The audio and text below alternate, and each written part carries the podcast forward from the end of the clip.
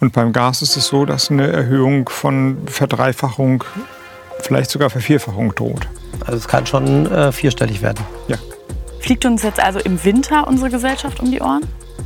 Es kann sein und muss nicht sein.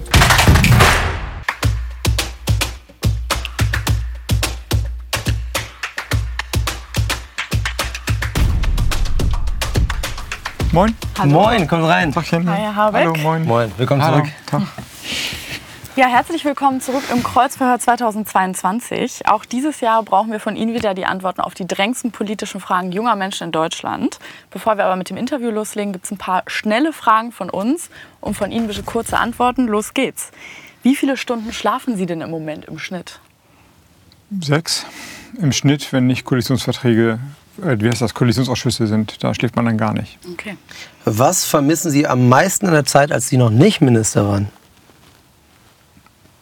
Wenn ich sage, nicht Politiker war, dann ähm, Ja, schon nicht An- Minister. ja, Anonymität ist die Antwort. Nur begann das schon ein bisschen davor, dass mich Leute auf der Straße irgendwie angesprochen haben.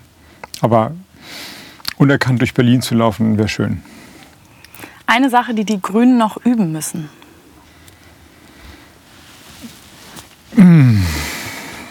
Ich finde, wir machen das ganz gut. Okay. Es fällt Ihnen bestimmt was ein. Ja, aber ihr sagt ja schnell antworten und, äh, und, und kurz sein. Hm. Manchmal äh, mehr Geduld miteinander haben. Was war Ihr Sommerhit 2022? Keine aktuelle Musik gehört, aber irgendwann habe ich aus irgendeiner Serie von meinen Söhnen einen Kate Bush-Song vorgespielt bekommen, der irgendwo herkommt. Stranger Things. Kann sein, ja. Running und the das war ja sozusagen Running Up the Hill oder so, ja. Und das war ja die LP Hounds of Love, wenn ich das richtig weiß, als ich so alt war wie meine Kinder heute. Und damit verbinde ich ein paar Sommererlebnisse. Aber das geht euch nichts an. Die nächste Frage interessiert viele aus der Funk-Community brennend. Wahlrecht ab 16, wann? Also sobald wie es geht. Nur eine Antwort. Was beschäftigt junge Menschen Ihrer Meinung nach momentan am meisten? Der Krieg und die Klimakrise. Das sind zwei Antworten. Die Klimakrise. Gendern in Ministerien, ja oder nein? Ich denke, das wird von alleine kommen. Und deswegen werden wir das in fünf Jahren als Standard haben. Das ist ein Ja. Ja. Mit welcher Aussage lagen Sie zuletzt falsch?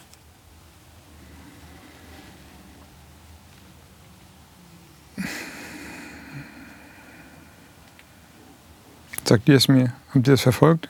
Ich muss Kann doch was Privates sein. was Privates sein.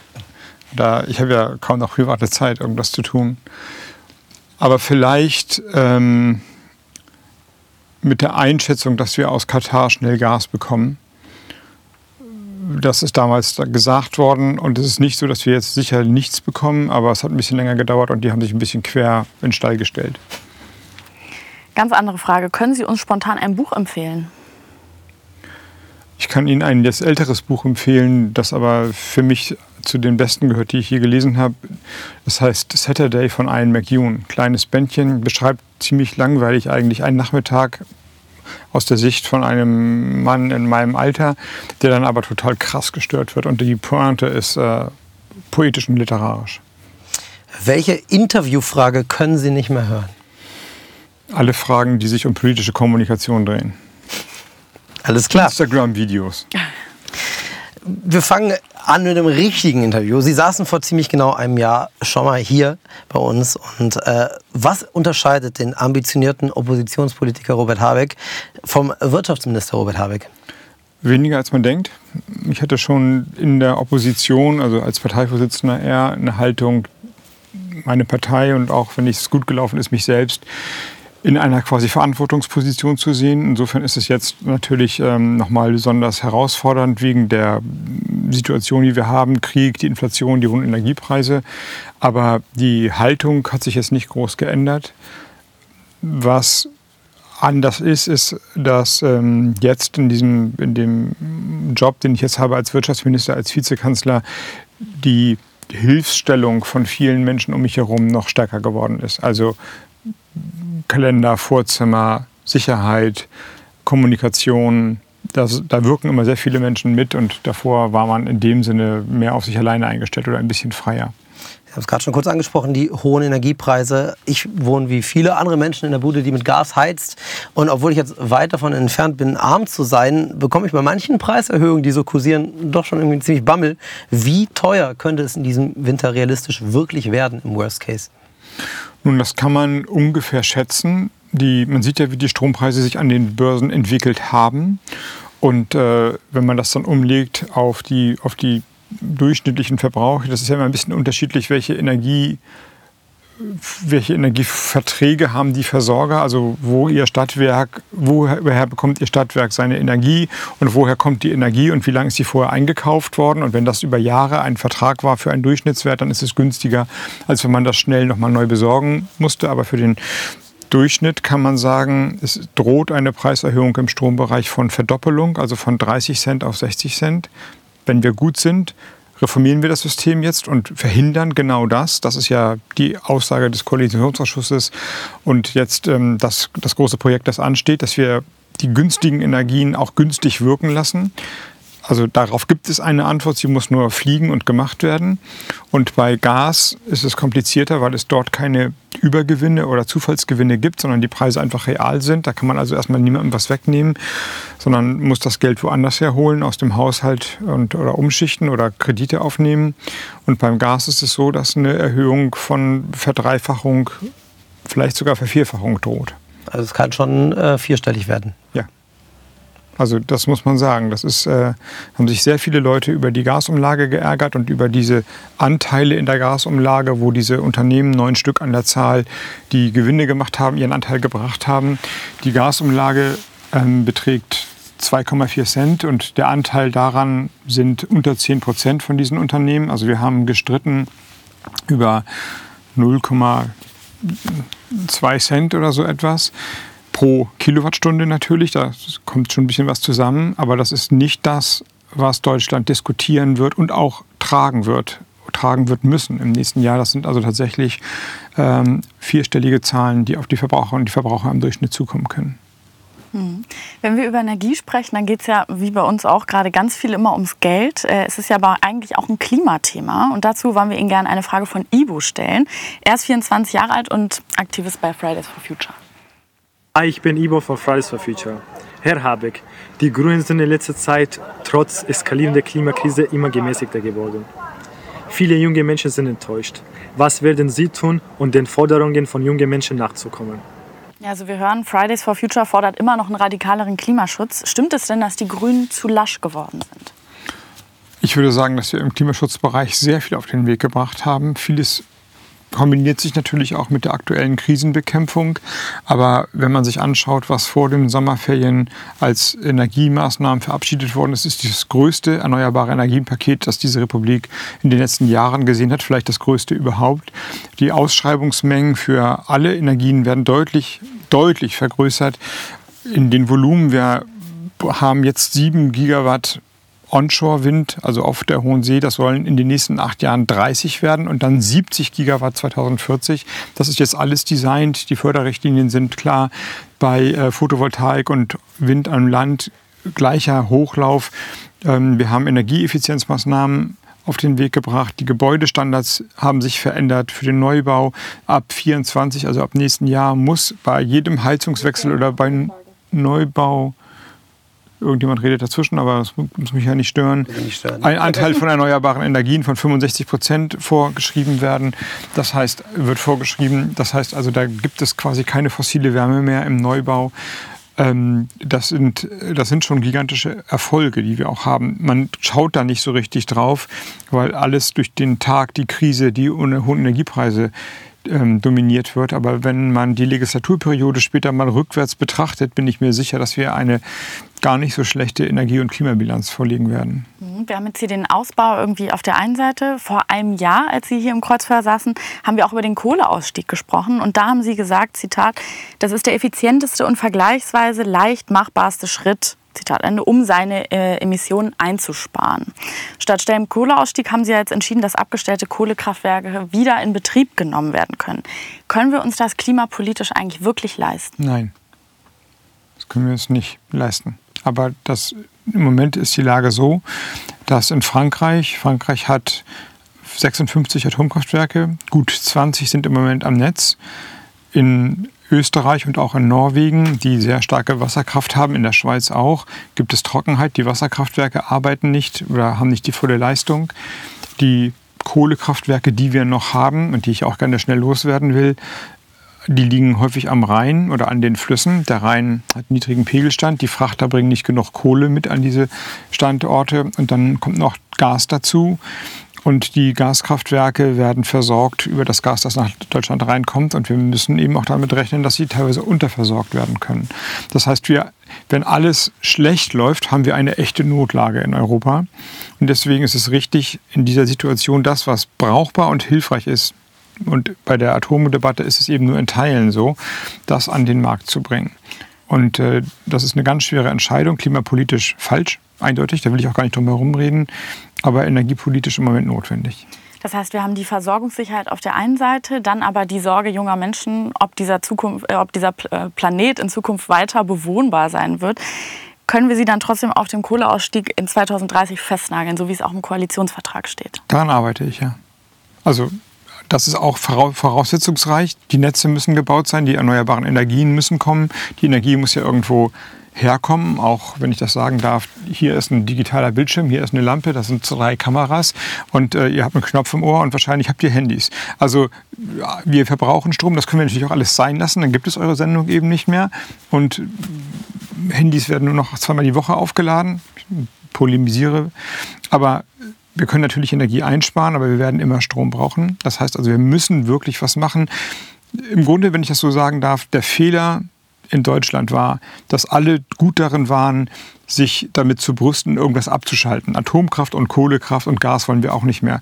Aber das, die Alternative aufzubauen, die Stromnetze, die Windkraftanlagen, da waren dann einige Menschen, teilweise auch in süddeutschen Regierungen, ganz schnell in den Büschen. Das geht natürlich nicht. Gutes Stichwort. Wir haben noch was für Sie mitgebracht. Und zwar haben Sie hier letztes Jahr im Kreuzverhör dem damaligen CDU-Wirtschaftsminister Peter Altmaier vorgeworfen, dass er den Windkraftausbau sabotieren würde.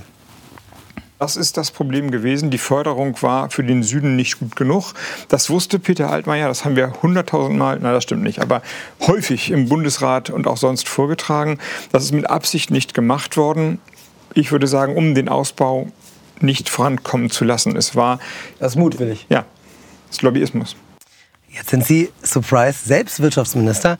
Ähm, wie ist denn aktuell der Stand beim Windkraftausbau? Läuft jetzt alles viel besser? Also die Förderung ist angehoben worden. Vor allem sind die Mengen dramatisch erhöht worden. Im Grunde, jetzt ein bisschen frech formuliert, jede, jede, jeder Antrag auf eine Windkraftanlage wird genehmigt werden, weil die das System funktioniert so, der Staat sagt, wir wollen so und so viele Kontingente haben. Wer will sich bewerben und dann kriegen die günstigsten Gebote den Zuschlag. Wenn man aber Riesenkontingente macht, das haben wir gemacht, kriegen im Grunde alle einen Zuschlag. Das heißt, im Süden kann gebaut werden. Jetzt müssen die Flächen freigegeben werden. Das ist Landesaufgabe. Auch da haben wir ein Gesetz geschrieben, das jetzt allen Ländern vorschreibt, zwei Prozent der Landesfläche auszuweisen. Also wegen klimapolitischer Bilanz dieser Regierung das ist natürlich ein krasses Ding. Ja? Also, dass der Bund den Ländern vorschreibt, zu sagen, ihr müsst 2% machen, dahinter kann sich jetzt keiner mehr verstecken, auch nicht Bayern. Jetzt müssen sie es aber auch machen. Und wenn Bayern es nicht tut, gibt es eine Art Sanktion, wenn man so will. Im Moment ist es so, dass Windkraftanlagen nicht überall gebaut werden können. Man muss Anträge stellen und die Länder haben das Recht, Planungsregionen auszuweisen. Wenn aber die Länder diese 2% nicht erreichen, dann fällt diese Verbotsregel. Und dann können alle Menschen, die eine Windkraftanlage errichten wollen, quer durchs Land die überall hinstellen. Das will ich nicht, das halte ich für falsch, das verspargelt die Landschaft, das ist nicht klug. Aber wenn es nicht äh, passiert, also wenn es nicht politisch gesteuert passiert, dann passiert es halt so. Und äh, das ist äh, maximaler Druck, der jetzt auf den Regierungen lastet, da endlich in die Gänge zu kommen. Aber wir brauchen jetzt die Flächen. Also so ein Fall wie, wie Sachsen, das letztes Jahr mehr Windräder wieder abgebaut hat, als gebaut hat, wird jetzt nicht mehr passieren. Sie müssen jedes Land muss jetzt die Flächen über einen gestuften Plan ausweisen. Das dauert natürlich ein bisschen länger. Die müssen dann ähm, Abstände von den Gebäuden haben und man muss auch sicherlich äh, Naturschutzkriterien nochmal überdenken. Aber man hat nicht ewig Zeit und sonst greift diese andere Regel. Und damit wird das genau verhindert. Windkraftanlagen kriegen immer eine Förderung von 20 Jahren. Wenn die ausgelaufen ist, bauen die einige die wieder ab. Wenn zu wenig neue aufgebaut werden, hat man eine negative Bilanz. Das haben wir im letzten Jahr gesehen. Mit, mit dem Hochlauf der Windenergie wird aber genau das verhindert werden. Also es wird jetzt nicht mehr abgebaut werden? Es werden Windkraftanlagen abgebaut werden, die sollen auch abgebaut werden. Die alten, bei der Windkraft haben wir eine wahnsinnige Entwicklung gesehen, was die Effizienz und auch die Leistungsfähigkeit an, angeht. Das sieht man, wenn man entlang der Autobahn fährt. Da sind teilweise Anlagen vielleicht 50 Meter hoch und drehen sich so ganz schnell. Und ein bisschen weiter kommen neue große Windparks. Da sind die Anlagen 150, 180 Meter hoch, drehen sich schon langsamer haben aber dann eine dreifache, vierfache Erzeugungsleistung manchmal.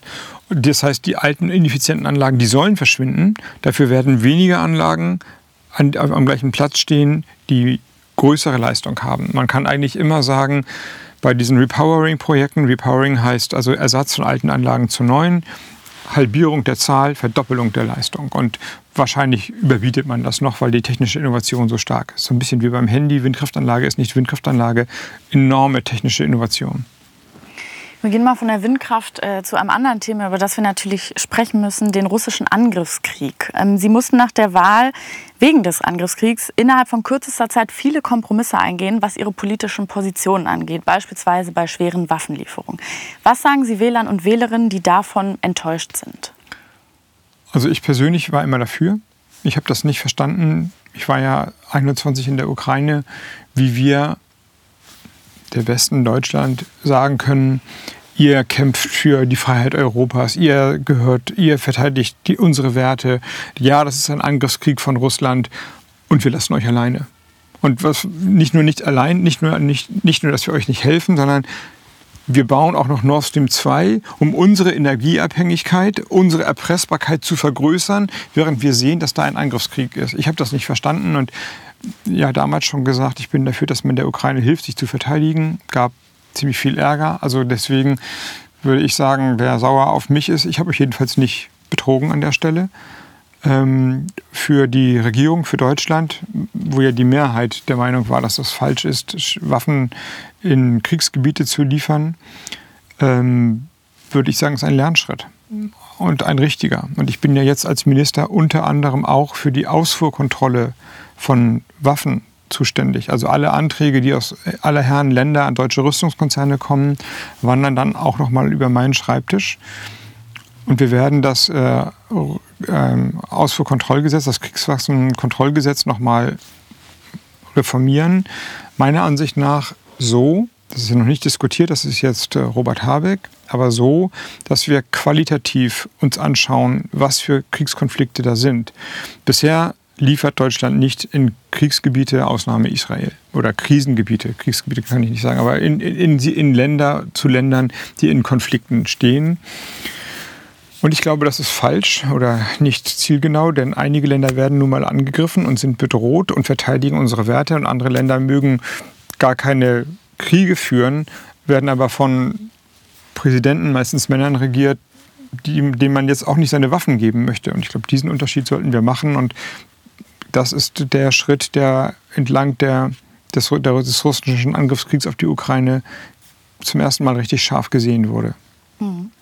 Wir wissen, Putin will ja bisher nicht verhandeln, zumindest nicht zu akzeptablen Konditionen für die Ukraine. Und trotzdem fragen sich jetzt viele in Deutschland gerade, wie lange können wir weiter Waffen liefern? Wie lange können wir finanziell stark unterstützen? Wie lange halten wir das durch? Also die Waffenlieferungen die Waffen müssen produziert werden. Die Bundeswehr hat jetzt nicht so ein riesen Waffenarsenal. Und wenn man in Rechnung stellt, dass an anderen Grenzen zu Russland oder Belarus auch was passieren kann, braucht man natürlich eine gewisse Reservekapazität. Ich sage nicht, dass man nicht noch irgendwas findet. Da ist ja immer wieder noch auch noch was möglich gewesen, nachdem alle immer wieder gesagt haben, geht eigentlich nichts mehr. Und ich bin eigentlich auch der Meinung, man sollte noch mal genau durchkämmen, was da, ob da nicht doch noch Einsatzmaterial ist. Dann gibt es die deutschen Rüstungsfirmen, die die Aufträge der Ukraine abarbeiten. Und da kommt also noch mehr. Stetig wird mehr produziert werden, solange der Krieg dauert. Was Geld angeht, natürlich können wir der Ukraine finanziell helfen. Da gibt es natürlich auch die Schuldenbremse. Aber das sind immer Hunderte von Millionen oder mal Milliardenbeträge. Das sollten wir schon tun, meine ich. Und die Frage des, wie lange können wir das durchhalten, richtet sich ja eigentlich auf die hohe Inflation und die hohen Energiepreise jetzt bei uns. Und ich bin sicher, dass nächstes Jahr die Inflation runtergeht und dass wir, wenn wir weiter so konsequent arbeiten, und das hat viel auch mit dem Ausbau der Erneuerbaren zu tun, wir im nächsten Jahr schon eine entspanntere Situation am Gas- und am Energiemarkt haben werden. Und der Gasmarkt wird schneller als jemals gedacht zu einem Wasserstoffmarkt werden, weil die hohen Erdgaspreise teilweise inzwischen über, dauerhaft über den, der Produktion von grünem Wasserstoff beispielsweise liegen. Muss ein bisschen angeschoben werden, dauert halt ein bisschen, bis man Elektrolyseure aufgebaut hat. Aber ähm, wenn wir diesen Winter bestehen, haben wir eine gute Chance, im nächsten Sommer und im nächsten Winter deutliche Entspannung in Deutschland hinzubekommen. Was, so kurz Nachfrage, was macht Sie da so sicher, dass die Inflation runtergeht? Die Inflation ist vor allem durch die hohen fossilen Energiepreise getrieben in Wellen. Es war im Sommer vor allem das Öl, jetzt ist es vor allem das Gas. Das Gas schlägt auf den Strommarkt durch. In dem Maße, wie wir die leider noch fossilen Gaskapazitäten ausweiten, also nicht von Russland abhängig sind, wird der Preis sinken. Das machen wir mit Hochdruck, indem wir diese FSIU-Schiffe, also schwimmende Flüssiggasschiffe, an die Terminals, an die Küste bringen. Wir werden zum Vergleich, also um sich das mal vorzustellen, Nord Stream 1, die große Röhrenpipeline durch die Ostsee, hat ein Volumen von 50 Milliarden Kubikmeter, 50 BCM, Billion Cubic Meters. Wir machen jetzt 10, wenn wir gut sind, 14 BCM zu diesem Jahr und im nächsten Jahr deutlich mehr, 30 ungefähr ziemlich sicher und wenn es gut läuft sogar noch ein bisschen mehr. Also haben wir eine andere Situation da. Wir bauen die Netze noch mal anders aus und der Hochlauf der Erneuerbaren wird seinen Anteil auch leisten. Und dann wird das Ausland vielleicht auch seine Probleme lösen, denn das ist ja im Moment der, der eigentliche Preistreiber im Energiemarkt sind ähm, auch die Ausfälle der ausländischen Kapazitäten, vor allem in Frankreich. So viel vielleicht zu allen denjenigen, die sagen, Atomkraft ist unsere billige Zukunft. Wir sehen ja gerade in Frankreich, was da passiert. Sie sind fehleranfällig, es ist eine Hochrisikotechnologie und sie sind nicht klimatauglich, denn die warmen Flüsse und die niedrigen Pegelstände an der Rhone verhindern das Laufen der Atomkraftwerke. Wir haben wirklich eine bessere Idee. Wir sind schon mitten im Thema Inflation. Auch wenn sie nächstes Jahr runtergehen sollte, haben wir gerade noch eine der höchsten Inflationsraten seit Jahren. Die Unzufriedenheit in Deutschland ist groß. Viele Menschen, auch gerade junge Menschen, wie zum Beispiel Studentinnen oder Azubis, haben Sorge, wie sie sich ihr Leben finanzieren sollen. Sowohl die Linke als auch die AfD mobilisieren ja gerade ordentlich, rufen auf zu Demos und dafür, dass Leute gegen ihre Politik auf die Straße gehen. Fliegt uns jetzt also im Winter unsere Gesellschaft um die Ohren? Es kann sein und muss nicht sein. Denn das ist Politik und wir haben die finanziellen und die politischen Möglichkeiten, genau das zu verhindern. AfD und teilweise die Linken fordern ja nicht nur günstigere Preise, sondern Stopp aller Sanktionen, Öffnung von Nord Stream 2 und im Grunde die Unterwerfung der Ukraine, wenn man das mal so sagen will. Wenn man dieses Geschichts Geschichtsbild hat, dann ist alles einfach. Dann kann man sagen, jede wehrhafte Demokratie ist ein Fehler. Im Grunde ist doch egal, wer in Europa sich durchsetzt. Äh, Werte wie Völkerrecht, wie Leben, wie äh, Pressefreiheit und überhaupt Meinungsfreiheit spielen dann keine Rolle. Aber was ist das für ein Bild? Was, ist das, was soll das für eine Gesellschaft sein? Was soll das mit, mit uns machen, wenn wir das aufgeben, wenn wir einem Regime, das den politischen Mord als Mittel nimmt, das Länder überfällt, das jede Form von Rechte, Rechten unterdrückt, einfach so freie Bahn geben. Also da, da bin ich absolut nicht dabei und ich halte das auch für das, Ausbeuten von wertegeleiteter Politik für populistischen Protest finde ich falsch. Aber ja, die, der Druck, der finanzielle Druck ist enorm. Sie haben das gerade bei sich durchgerechnet und Sie haben fairerweise gesagt, ich weiß gar nicht, was Sie verdienen, aber andere Leute sind schlechter dran. Und das ist eindeutig so und der Staat muss da handeln. Nun haben wir ein vergleichsweise großes Entlastungspaket geschnürt am Wochenende. Einiges ist voraussetzungsreich. Es liegt an meinem Haus und an mir, die Energiepreise jetzt runterzubringen. das würde normalerweise eine Aufgabe sein für eine ganze Legislaturperiode. Wir müssen das jetzt neben allem anderen auch noch machen, aber wir werden es machen. Und das ist meine Antwort darauf. Wir können sozialen Ausgleich, wir können Gerechtigkeit walten lassen in Deutschland. Wir müssen es nur wollen. Das ist gerade eine Aufgabe für eine ganze Legislaturperiode. Ähm, die Ampel gibt gerade unglaublich viel Geld aus für Entlastungen, für die Rettung von Energiekonzernen wie Uniper. Ähm, beschränkt das nicht auch den Spielraum, den Sie zum Beispiel für Infrastrukturprojekte wie neue Bahnstrecken oder Digitalisierung noch haben, insbesondere wenn die Schuldenbremse eingehalten werden soll? Der Spielraum ist beschränkt, das stimmt, aber diese Maßnahmen beschränken ihn nicht automatisch mehr, denn diese großen Infrastrukturprojekte werden über andere Titel finanziert, allerdings im, im Haushalt oder im Rahmen des Haushalts. Deswegen, ja, also ich ich könnte auch mehr Geld ausgeben für Projekte wie Dekarbonisierung der Industrie oder ähm, ich weiß nicht, Gebäudesanierung oder so etwas. Also es gibt eine Beschränkung, aber diese Juniper-Rettung zum Beispiel, die, das sind ja ähm, Anteile am Unternehmen, die uns gehören. Und solange die nicht realisiert werden, haben wir erstmal Anteile an dem Unternehmen. Wir geben Firmen Geld, dass sie Gas einkaufen, aber wir haben ja das Gas. Und wenn wir es wieder verkaufen, haben wir das Geld auch wieder. Also haushaltstechnisch steht nicht alles, ist nicht alles auf der gleichen Linie. Also insofern, das ist nicht das Problem. Und wir geben auch sehr viel Geld aus für die, für die Dekarbonisierung und für Klimaschutz. Aber beispielsweise, wenn man sagt, irgendwie ähm, bis 2030 sollen so und so viele Leute auf die Bahn umsteigen. Dafür braucht es Investitionen ins Schienennetz. Ja. Manche sagen bis zu 100 Milliarden sogar. Und das ist nur Schiene, nicht, da ist nicht mehr der Zug dabei, der da drauf fährt. Ähm, ohne, also kann man das mit der Schuldenbremse überhaupt so realisieren? Das wird sich zeigen. Aber die Bahn braucht Geld. Also völlig klar. Und gerade auch, wenn wir den Klimaschutz voranbringen wollen, brauchen, braucht die Bahn Geld. Und ähm, da wünsche ich meinem Kollegen Volker Wissing alles Gute. Meine Unterstützung hat er. Da sind wir gleich beim Thema Mobilität. Ähm, wir möchten noch mal kurz über das 9-Euro-Ticket sprechen. Das ist ja wahnsinnig gut angekommen. Das zeigen viele Umfragen. Jetzt haben Sie am Wochenende im Rahmen des äh, Entlastungspakets ein Nachfolgeticket erstmal präsentiert, was irgendwas zwischen 49 und 69 Euro kosten soll. Wie soll das Menschen überzeugen, vom Auto in den ÖPNV zu wechseln? Weil das ist ja schon deutlich mehr als 9 Euro. Ja, das stimmt. Aber 9 Euro war natürlich auch ganz schön günstig. Also das war nun wirklich ein Schnäppchen. Und wenn man sich anschaut, was einige Tarife in den Verkehrsverbünden jetzt schon kosten, die dann ja nur im Großraum XY Hamburg gelten, und das Ticket soll ja bundesweit gelten, dann ist das schon noch sehr, sehr günstig. Und ich glaube, wenn man, also darüber ist ja im Detail noch gar nicht geredet worden. Also ich kann mir auch vorstellen, dass es dann noch äh, Teile für Studenten oder, oder Studierende oder, oder, weiß ich nicht, Rentner oder Schüler gibt, die dann irgendwie abgezogen werden, sodass man das also noch, noch, ähm, noch äh, feiner austarieren kann. Aber insgesamt ist doch der Charme des, des, des Tickets, man hat so ein Ding und wo man hinfährt, man hat keinen Nerv mehr mit den Fahrkartenautomaten. Man muss da nicht eintippen und wie 24 Stunden, 7,80 Euro, muss ich mal rechnen, wie lange bin ich eigentlich da. Dann fahre ich da mit dem Fahrrad, lohnt sich das noch? Und dann stehst du eine Dreiviertelstunde vom Automaten und am Ende machst du doch das falsche Ticket. Und die, die Einfachheit ist doch das, das Charmante daran.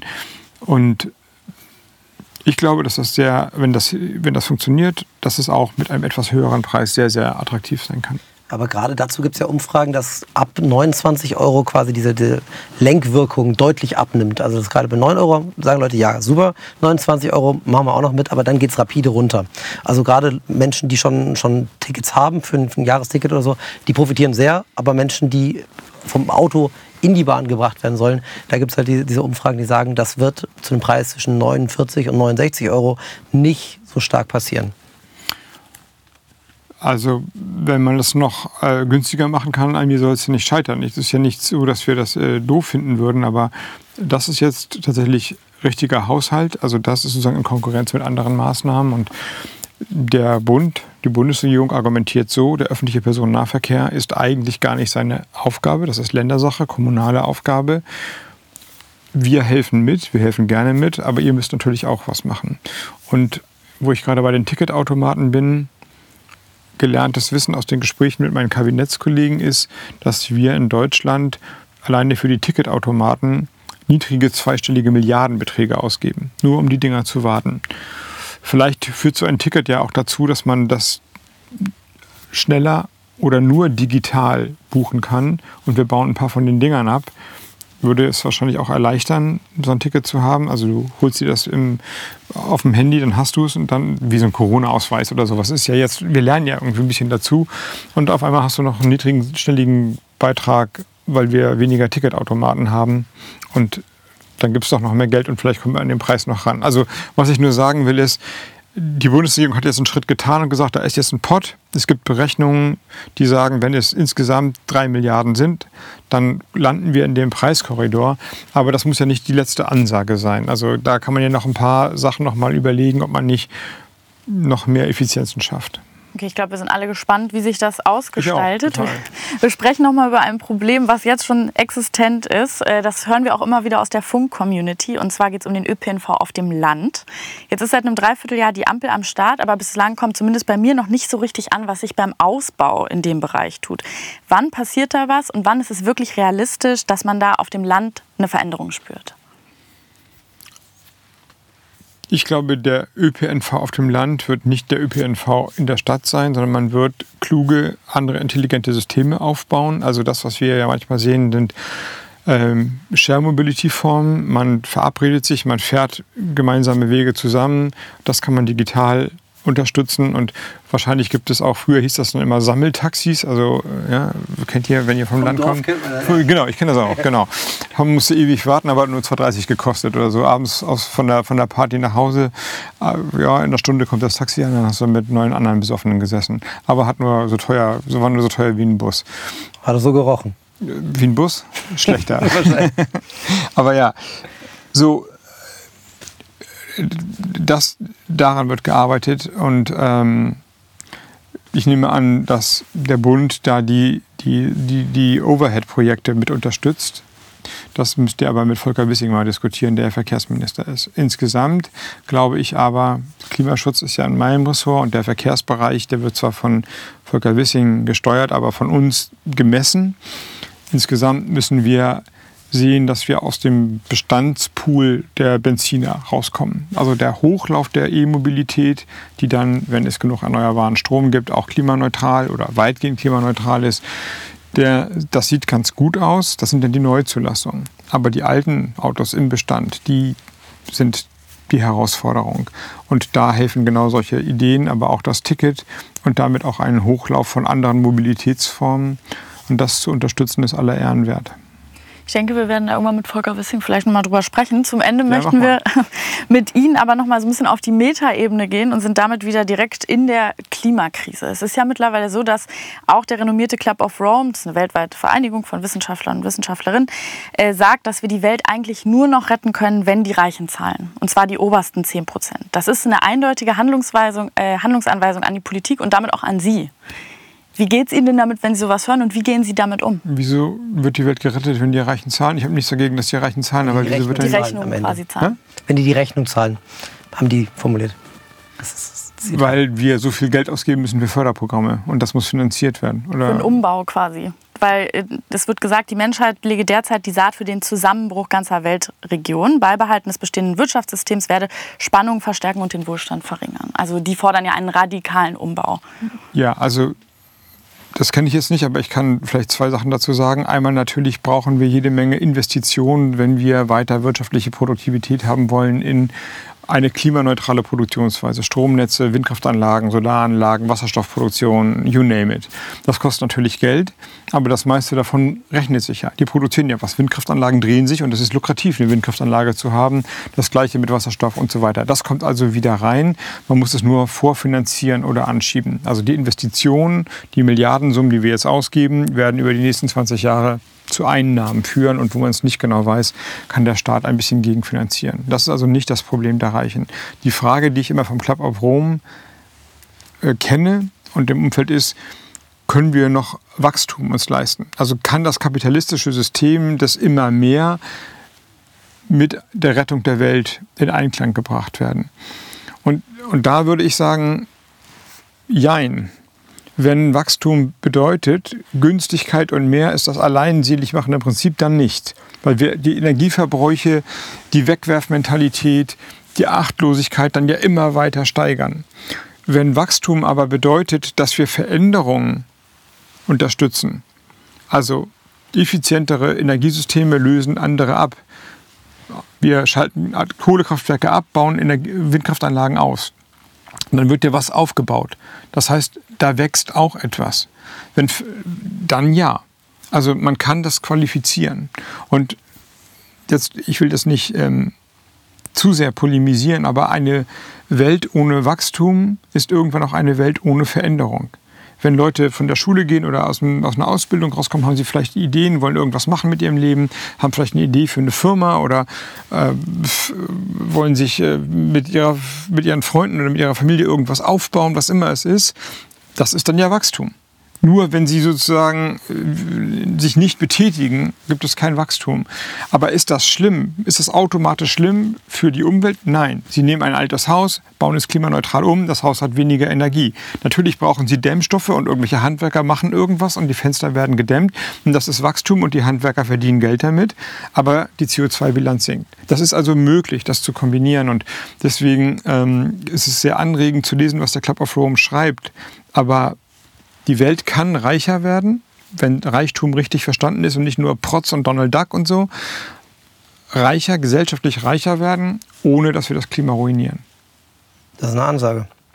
Wir sind schon am Schluss angekommen. Jetzt haben Sie noch 30 Sekunden Zeit, und unseren, um unseren ZuschauerInnen hier in diese Kamera da hinten in der Ecke äh, Ihre persönliche politische Vision mitzuteilen, warum Sie sich als junge Menschen bei all den Krisen trotzdem noch auf die Zukunft freuen können weil wir sie gestalten können. Und äh, meine Vision ist quasi das Gegenbild zu dem, was Putin ist. Diktatoren werden nicht abgewählt, die werden gestürzt und meistens geht das schlecht aus.